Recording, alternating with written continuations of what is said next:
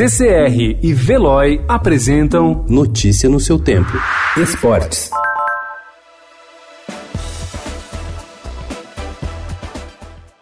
O técnico Thiago Nunes já venceu a Copa do Brasil, a Copa Sul-Americana e a partir de hoje iniciará a caminhada agora pelo Corinthians para completar a tríade de torneios mata-matas e alcançar o título da Libertadores. O time alvinegro estreia na competição às nove e meia da noite contra o Guarani em Assunção, no Paraguai, no jogo de ida da primeira fase de playoffs. É o primeiro de dois adversários a serem superados até a fase de grupos. O clube paraguaio não traz boas recordações ao torcedor corintiano. Em 2015, a equipe paulista foi eliminada nas oitavas de final do torneio continental com duas derrotas. Daquele time comandado por Tite ainda estão na equipe e entrarão em campo nesta noite o goleiro Cássio, o lateral direito Fagner e o zagueiro Gil. Walter e Wagner Love também estavam no elenco, mas não atuaram.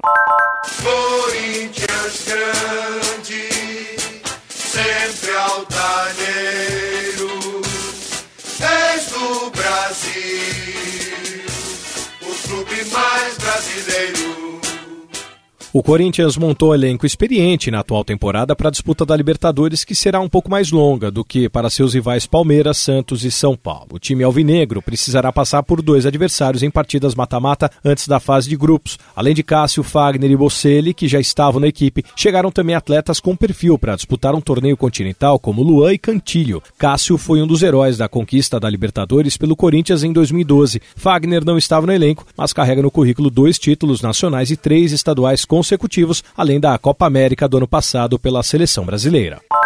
A comissão de arbitragem da Federação Paulista de Futebol decidiu afastar de suas funções o árbitro e os auxiliares do jogo entre São Paulo e Novo Horizontino. A partida terminou empatada por 1 a 1 na noite de segunda-feira pela quarta rodada do Campeonato Estadual. O juiz no Morumbi foi Flávio Roberto Mineiro Ribeiro, auxiliado por Vitor Carmona Matestani e Enderson Emanuel Turbiani da Silva. O São Paulo teve dois gols mal anulados, ambos feitos por Alexandre Pato, além de dois pênaltis não marcados a seu favor.